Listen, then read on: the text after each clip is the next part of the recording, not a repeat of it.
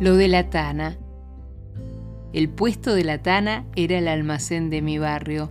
Lo recuerdo con tanto cariño. Un techo de chapa cobijaba los cajones coloridos de frutas y verduras que perfumaban fresca la entrada. El salón en forma de L con piso de hormigón lustroso olía a vainilla y comida casera recién hecha. El aroma del lugar era tan particular que ha quedado grabado en mi memoria como una mezcla de esencias en donde la magia queda liberada al libre albedrío. El almacén del barrio ha sido un baluarte en la vida de cada familia. Hace unas cuantas décadas atrás no proliferaban los grandes supermercados, eran los pequeños establecimientos barriales los que nutrían al vecindario. En lo de la Tana te daba la bienvenida un matrimonio italiano que trabajaba de sol a sol para que no faltara nada. Rocco y Asunta eran el alma mater de este negocio, lleno de trabajo artesanal y casero, donde la balanza era testigo de 100 gramos. 100 gramos de galletitas, de azúcar, de yerba, de fiambre o lo que fuera necesario.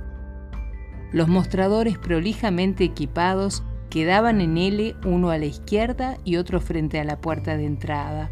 Cuando se ingresaba al puesto, lo primero que se observaba era una antigua heladera de madera con fiambres y quesos y la cortadora de fiambres sobre la mesada.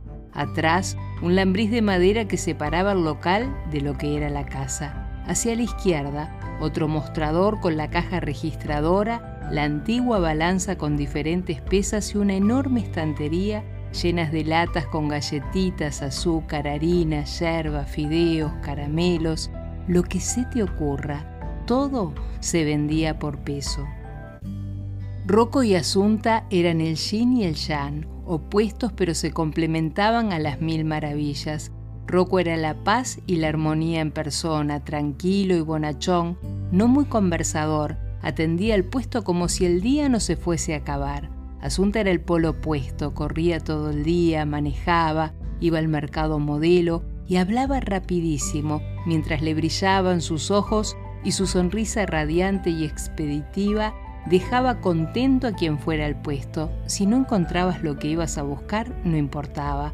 Te llevabas algo parecido o no tanto, pero algo seguro comprabas. De niño, cuando te mandaban al almacén, estabas de fiesta.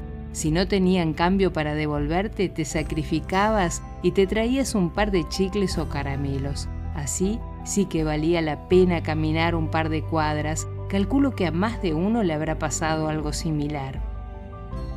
Eran épocas de leche en envase de vidrio, su color verde incomparable y su forma perfecta hacían que fresca, recién salida de la heladera tuviera otro gusto. Y ni que hablar, el placer de abrir la botella y de encontrar en su tapa de aluminio un abundante trozo de crema doble.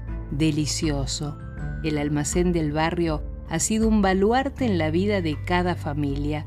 Lo de la Tana fue para nuestro barrio testigo de décadas, de ilusiones, de generaciones que fueron creciendo y pasando en el corazón de Punta Gorda, casi llegando a los portones de Carrasco.